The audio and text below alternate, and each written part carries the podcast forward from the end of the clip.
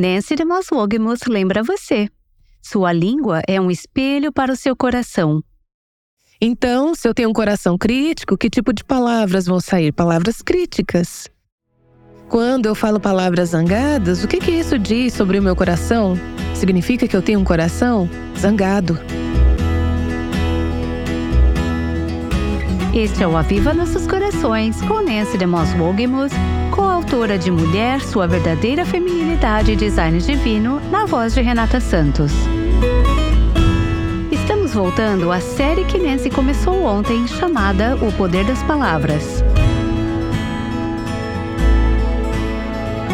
O versículo em que temos meditado e eu a encorajei a colocar em diferentes lugares ao redor de sua casa é Provérbios 18, 21. A língua tem poder sobre a vida e sobre a morte. Vimos que nossas palavras têm o poder de ferir e destruir ou de curar e construir. Se estivéssemos o tempo todo falando um desses tipos de palavras, seria fácil entender. O problema é que muitas vezes da mesma boca saem palavras que curam e palavras que destroem e ferem. Razão pela qual precisamos do Espírito de Deus para encher nossos corações com a Sua palavra e seus caminhos, para que as palavras que falamos não sejam palavras tolas, ferinas ou mortais. Um dos temas que fica evidente no livro de Provérbios é a conexão de nossas palavras com o nosso coração. De fato, contei 11 versículos, pode haver mais do que isso, onde a palavra coração está no mesmo versículo que a palavra lábios, ou língua, ou boca. A conexão é feita repetidamente. O contraste, por exemplo, no capítulo 10, versículo 20, a língua dos justos é prata escolhida, mas o coração dos ímpios quase não tem valor. A língua está conectada ao coração. Provérbios 15, 7 diz: As palavras dos sábios espalham conhecimento, mas o coração dos tolos, por que não dizer a boca dos tolos, né? Não é assim. O contraste está entre as palavras dos sábios e o coração dos tolos. Por quê? Porque há uma conexão entre o que dizemos e o que está em nossos corações.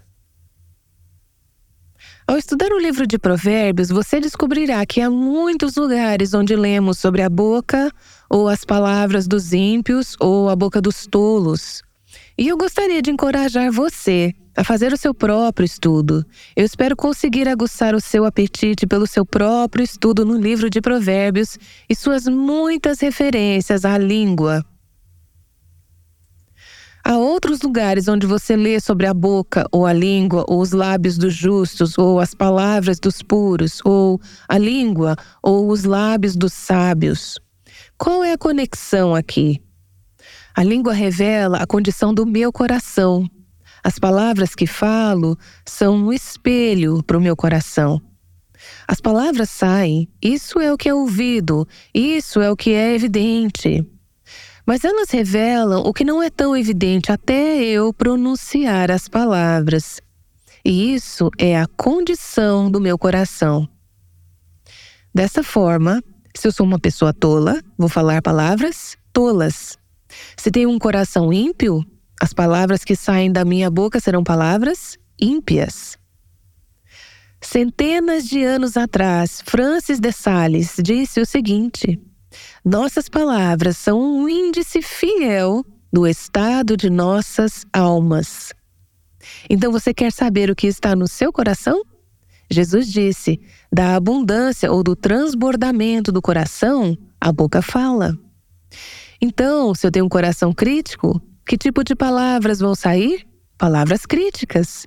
Se tenho um coração maldoso, que tipo de palavras sairão da minha boca? Palavras maldosas, palavras cruéis. Se eu tenho um coração orgulhoso, vou falar palavras arrogantes. Se eu tenho um coração sem amor, vou falar palavras não amáveis. Um coração egocêntrico falará palavras egoístas. E quando falo palavras raivosas, o que, que isso diz sobre o meu coração? Significa que eu tenho um coração irado. Se eu falar palavras profanas, o que, que isso te diz sobre o meu coração? É profano. Palavras impacientes saem de um coração e impaciente. Palavras de reclamação saem de um coração descontente. Um coração egoísta vai falar sobre o quê? Sobre si mesmo. Eu me lembro do meu pai nos dizer enquanto crescíamos que uma das coisas mais importantes na conversa é não falar de si mesmo. Ele dizia: as pessoas querem falar de si mesmas, então faça perguntas que as façam falar. Ao pensar nas pessoas que você conhece, que tem muitos amigos, pessoas que os outros querem estar perto, uma das coisas que você notará é que elas se importam com os outros, elas fazem perguntas sobre os outros, elas não estão sempre falando de si mesmas. Um líder cristão que eu conheço me veio à mente. Eu ouvi recentemente e algo ficou muito evidente para mim. Eu falei com ele algumas vezes ao longo dos anos e algo que ficou muito evidente nesse homem, que é o líder de um ministério, uma das coisas que eu tanto aprecio nele é que sempre que eu vejo, ele não fica só falando como ele está indo ou como o seu ministério está indo. Ele pergunta como você está. Ele pergunta sobre história, seus amigos e sua vida. Este é um homem cujas palavras revelam que ele tem um coração que não é egoísta. Como resultado, ele é um incentivador. Você quer estar perto dele porque há bênção e um transbordamento que vem desse coração. Vimos que um coração ímpio vai produzir palavras ímpias. Por outro lado, se temos um coração puro, um coração justo, o transbordamento serão palavras puras e justas. Então, se eu tenho um coração amoroso, que tipo de palavras eu vou falar? Palavras amorosas. Se eu tenho um coração gentil, vou falar palavras gentis. Se o meu coração não é egoísta, como vi naquele líder cristão, vou falar palavras centradas nos outros. Se eu tenho um coração humilde, não vou dizer coisas arrogantes, vou dizer coisas humildes. Não vou dizer coisas que chamem a atenção para mim, ou para minhas realizações, ou para coisas que eu fiz. Se eu tenho um coração humilde, vou exaltar os outros. Terei a atitude de João Batista que disse de Jesus: é necessário que ele cresça e eu diminua. De onde vêm essas palavras? De um coração humilde. Se eu tenho um coração puro, vou falar palavras puras. Se falo palavras sensuais ou corruptas ou ímpias, estou mostrando que há uma condição do coração, que eu tenho um problema com o coração. Meu coração está corrompido e é por isso que falo palavras corrompidas. Provérbios fala de uma mulher graciosa. Se tenho um coração gracioso, vou falar palavras graciosas. Penso em algumas mulheres que conheço que são extremamente graciosas. Quando abrem a boca para falar, são incentivadoras. Algumas de vocês nesta sala são assim. Eu as escuto e penso: gostaria de ser assim também. Eu não sou, Sei que você pode pensar em mim como sendo muito extrovertida e sociável, mas conversar com pessoas, especialmente pessoas que não conheço, não é algo natural para mim. Eu preferiria apenas ficar nos bastidores ou em um canto e deixar as outras pessoas conduzirem a conversa. É um esforço muito grande sair da minha área de conforto para falar palavras que são graciosas e incentivadoras. Mas estou percebendo que à medida que Deus faz uma obra em meu coração, meu coração é preenchido com o seu espírito, com o seu amor e com a sua graça. Então não fica tão difícil falar palavras que reflitam esse coração. Se eu tenho um coração grato, que tipo de palavras eu vou falar? Palavras de gratidão. Um coração grato produz palavras de gratidão. Novamente, você pode pensar em pessoas que conhece. Elas podem estar no meio de uma situação realmente difícil, mas estão falando sobre a bondade de Deus e a fidelidade de Deus no meio do que é uma situação muito difícil. Elas estão dizendo palavras de gratidão porque têm um coração grato. Algumas de vocês têm sido tão gentis em expressar gratidão pelo que esses podcasts significam para vocês, e vocês tiraram um tempo para dizer: obrigada por esse ensino, obrigada pelo seu ministério para mim. À medida que eu ouço vocês expressando gratidão, percebo que a gratidão está fluindo de um coração grato. Se você tem um coração sábio, vai falar palavras sábias. O desafio, porém, é que quero falar palavras sábias, mas nem sempre quero pagar o preço para ter um coração de sabedoria, porque exige trabalho e esforço para encher o meu coração com as palavras de Deus, para que eu tenha sabedoria dentro de mim que se manifestará em palavras sábias. Sempre tenho essa imagem mental do que significa ser uma senhora idosa e sábia, e eu quero ser essa senhora, Quero ter esse tipo de sabedoria, mas nem sempre eu quero pagar o preço para chegar lá, para ter o tipo de coração que vai transmitir esse tipo de sabedoria. Se eu tenho um coração honesto, vou falar palavras verdadeiras. Se estou falando palavras enganosas ou não verdadeiras, isso diz algo sobre o meu coração. Se tem um coração para Deus, um coração voltado para as coisas espirituais, não será difícil para mim, no curso da conversa cotidiana, falar sobre assuntos espirituais, porque da abundância do coração, a boca fala. Conheço algumas pessoas que estão na igreja há muito tempo. Parece que são ativas no trabalho da igreja e fazendo vários tipos de ministério. Mas você as coloca em uma conversa e elas podem falar sobre tudo, exceto o Senhor. É difícil. Você não as ouve falar sobre o que Deus está fazendo em suas vidas, ou sobre o que Deus as tem ensinado, ou sobre o que estão aprendendo sobre o coração e os caminhos de Deus. É como se essa fosse uma categoria de suas vidas reservada para o tempo da igreja, mas não afeta a forma como falam o tempo todo. O que eu quero dizer é que isso revela algo sobre o coração. Se eu não consigo falar sobre o Senhor no curso da conversa, significa que o meu coração não está tão focado e direcionado para o Senhor quanto precisa estar. Porque se eu tenho um coração para as coisas de Deus, eu vou poder falar sobre as coisas de Deus. Então, ao pensarmos em nossas palavras e nossos corações, as palavras que falamos são realmente o termômetro do nosso coração. Essas palavras não determinam a temperatura. O termômetro não determina a temperatura, o termômetro apenas registra a temperatura. E as palavras que falo registram a temperatura, a condição do meu coração. Seria ótimo se isso fosse sempre verdade, mas nem sempre é. Então tendemos a trivializar muitas vezes as palavras que saem da nossa boca, dizendo coisas como: Ah, eu realmente não quis dizer isso, foi sem querer. Quando eu vi, saiu. Foi só uma brincadeira. A verdade é que eu posso ter feito um comentário sem pensar ou de forma descuidada, mas isso também revela algo sobre o meu coração.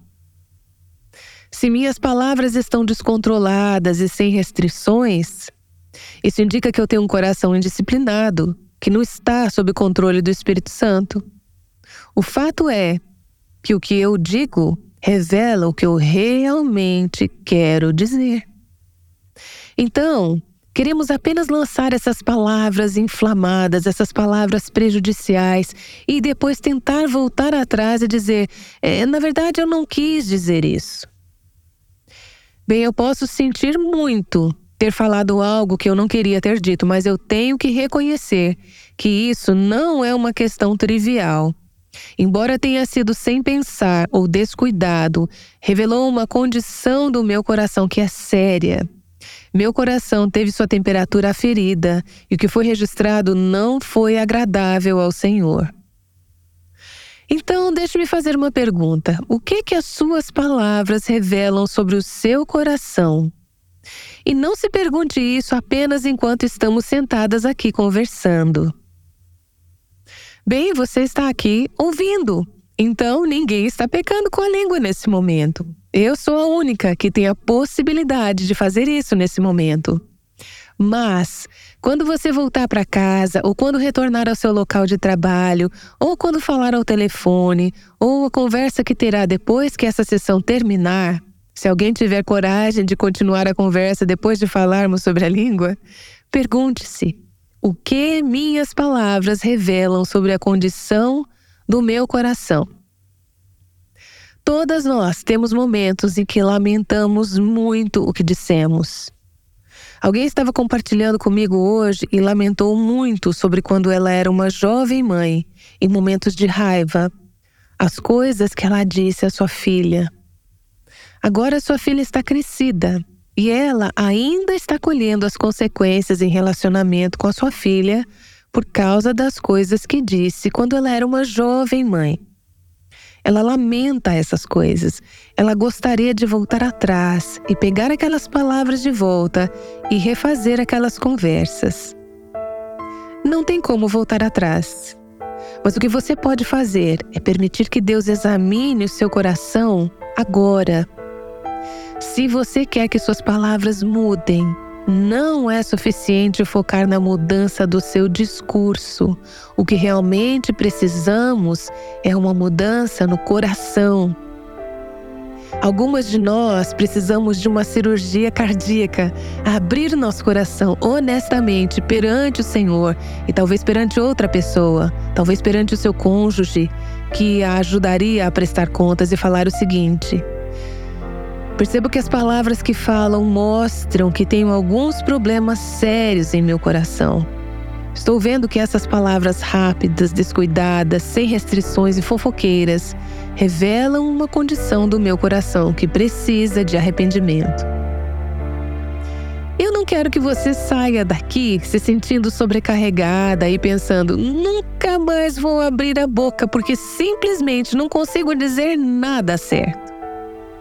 O que eu quero que você faça é se arrepender, concordar com Deus, se humilhar, reconhecer o que Deus lhe mostrar sobre o seu coração, assim como estou sendo obrigada a fazer sobre o meu próprio coração enquanto estudo isso. Ajoelhe-se diante do Senhor e diga: Senhor, muda o meu coração, enche-me com o teu espírito para que quando eu estiver sob pressão, quando eu estiver falando com minhas crianças, quando eu estiver falando com o meu cônjuge, quando eu estiver falando com os meus colegas de trabalho, quando pegar o telefone para conversar, o que sairá será o transbordamento de um coração puro, de um coração controlado pelo Espírito de Deus. O que suas palavras revelam sobre o seu coração? Nancy DeMoss Wogemuth lançou esse desafio a você hoje e ela voltará em breve.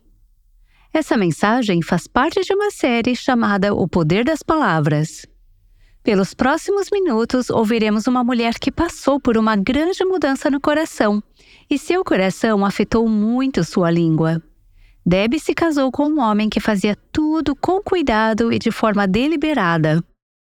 Ele é um homem trabalhador, ele é um perfeccionista e, como tal, quer que tudo seja feito certo da primeira vez. O marido de Deb não apenas realizava seu trabalho de maneira metódica e sem pressa, mas também falava de forma medida e sem pressa. Ele é uma pessoa que precisa pensar muito sobre suas respostas. Deb era exatamente o oposto. Eu sou uma pessoa que deseja uma resposta rápida. Eu prefiro fazer o mesmo do que esperar que outra pessoa faça. Sou extremamente controladora quero que seja feito. Vamos lá? Vamos abrir, vamos acabar com isso, vamos lidar com isso e pronto. E essas diferenças geraram muitos conflitos. Nossa casa se tornou um campo de batalha. Eu grito, não tenho paciência.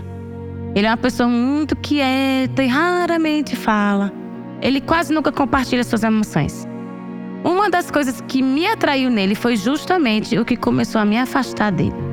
Quando Debbie impacientemente o pressionava por respostas ou comunicação, seu marido simplesmente se afastava. Uma vez que ele abordava as coisas lentamente e de forma cuidadosa, Debbie decidiu assumir tudo por conta própria. Eu assumia tudo o que precisava ser feito. Eu simplesmente lidava com tudo sem incomodá-lo. Como resultado, isso apenas nos afastou cada vez mais. Chegamos a um ponto em que eu disse: você faça o que quiser e eu e as crianças faremos o que precisamos fazer. Então, na verdade, começamos a viver vidas separadas. Ele percebeu que eu cuidaria das coisas em casa. Então, ele fazia coisas para outras pessoas. Ele começou a ser muito bom em ajudar qualquer pessoa que quisesse ser ajudada, exceto aquelas pessoas que moravam em sua própria casa. Ele era necessário para essas outras pessoas e não se sentia necessário em casa. Estávamos casados há 19 anos, quando eu pedi a ele para sair de casa. Depois que Debbie pediu ao marido que saísse de casa, ela continuou a orar para que ele mudasse. Em sua mente, o problema era todo dele. Porque eu estava fazendo as coisas certas. Eu estava orando, eu estava levando as crianças para a igreja, eu estava fazendo o que tinha que ser feito. Eu estava orando para que Deus o tornasse correto e que Deus cuidasse dele, e que Deus o mudasse, e que Deus mudasse o coração dele, que Deus mudasse o emprego dele, e que Deus fizesse isso, que Deus fizesse aquilo, mas hello, não era apenas ele. Eu precisava de muita correção. Levou cerca de um ano para que Debbie fosse convencida disso, e sua oração começou a mudar. Não é ele que precisava de conserto, mas sim eu. E tinha que entender que tinha que esperar o tempo do Senhor. E isso não era fácil para mim. À medida que a convicção crescia no coração de Debbie, ela confessou sua atitude aos filhos. A mamãe estava errada. Pedi ao pai de vocês que saísse de casa e eu estava errada. Agora temos que orar para que o Senhor conserte essa situação, porque eu não tenho como. E então Debbie marcou um encontro com seu marido em um restaurante. E eu disse: Deus realmente tem trabalhado comigo nos últimos dias. Eu acabei de entender que eu estava errada. Estava orando para que Deus mudasse você e o consertasse. E Ele precisava me mudar e me consertar. Nós te amamos, queremos você em casa e quero que o nosso casamento dê certo. Acredito que Deus quer que o nosso casamento dê certo. Por 20 anos, Debbie teve o hábito de pressionar seu marido para tomar decisões. Mas essa conversa terminou de forma diferente. Uma das decisões mais difíceis que já tomei foi levantar e sair daquele restaurante sem uma resposta e deixar que ele pensasse sobre isso. Enquanto isso, uma amiga da igreja contou a Debbie sobre um desafio de 30 dias. Nancy DeMoss Wogmuth ofereceu esse desafio muitas vezes, e é o mesmo desafio que você experimentará ao obter uma cópia do livreto Desafio de 30 Dias Encorajamento ao Marido. Por um mês, não diga nada negativo sobre seu marido, para seu marido ou para alguém sobre seu marido. E a cada dia durante esse tempo, faça algo para encorajá-lo. Dia 1. Você já agradeceu ao seu marido por tê-la escolhido acima de todas as outras mulheres? Depois de ler isso, Debbie enviou uma mensagem de texto para o marido. E eu não sei se eu já te disse. Tenho certeza que não mas quero te agradecer por ter me escolhido todos esses anos atrás. Embora muitas circunstâncias em seu casamento possam ter mudado, comunique ao seu marido que você está feliz por Deus tê-los unido. E espero que você me escolha de novo. Eu te amo. E isso é tudo que eu disse. Naquela noite, seu marido voltou para casa depois de ter ficado fora por um ano. Então, o primeiro dia do desafio foi também o primeiro dia de um novo começo em seu casamento. Passei pelos 30 dias e cada dia foi uma verdadeira benção. Isso não apenas o encorajou, mas me lembrou das coisas que eu amava nele desde o início. Seguir as sugestões de 30 dias de encorajamento ao marido teve um grande efeito em Debbie, mas também teve um grande efeito em seu marido. Esse homem que não passava muito tempo conversando se abriu. Isso o fez sentir amado, respeitado e necessário. E ele respondeu a isso. Ele não sentia mais que seria atacado por tudo que saía da sua boca. Debbie ficou surpresa ao ouvir seu marido fazer uma declaração durante o aconselhamento. Desde que ele voltou, tenho sido muito encorajadora. Quando uma pessoa encoraja seu marido, é mais fácil para ele responder de maneira amorosa e gentil retribuindo o encorajamento. O desafio de 30 dias para mim se tornou um hábito. Eu simplesmente não consigo colocar em palavras o que isso significou para nós dois. Assim como Debbie, espero que você experimente o poder do encorajamento e aprenda a deixar o Senhor controlar sua língua. Por isso, queremos oferecer a você um estudo devocional de quatro semanas chamado O Poder das Palavras, que você pode fazer junto com um grupo de amigas para mergulhar mais nesse assunto. Ao fazer uma doação de qualquer valor ao Aviva Nossos Corações essa semana, enviaremos esse desafio por e-mail a você como forma de agradecimento. Para fazer sua doação, acesse www.avivanossoscoracóis.com e clique na aba Doações para informações bancárias e sobre o nosso Pix. Após fazer sua doação, mande um e-mail para contato@avivanossoscoracóis.com e nos informe sobre sua doação para que possamos enviar este estudo a você. Mentir pode ser sutil. Identifique maneiras sorrateiras pelas quais o coração tenta enganar. Esperamos você aqui no Aviva Nossos Corações. Nancy de Moss Hugemus está de volta para finalizar o nosso tempo. Quantas de vocês seriam honestas o suficiente para reconhecer que, mesmo nesses últimos momentos, o Espírito de Deus apontou o dedo para o seu coração e vocês viram que há um problema, talvez até mais que um, em seu coração, que precisa de arrependimento e que suas palavras são apenas um reflexo, uma expressão do que está nas profundezas do seu coração? Você sentiu o desejo de pedir perdão ao Senhor para que Ele mude o seu coração? Você deseja se arrepender daquilo que Ele mostrou que está em seu coração? Você quer que Deus mude o seu coração em áreas específicas, crendo que então as palavras que saírem serão uma expressão de um coração puro? Se isso for verdade para você em algum problema específico que abordamos, ou talvez algo que o Espírito Santo tenha revelado a você, você poderia confessar isso ao Senhor? Quero orar por você que o Senhor seja louvado pela sua honestidade. Oremos. Senhor, o Senhor vê os nossos corações. Nós levantamos nossos corações a Ti e confessamos que muitas vezes queremos justificar e trivializar as coisas que dizemos.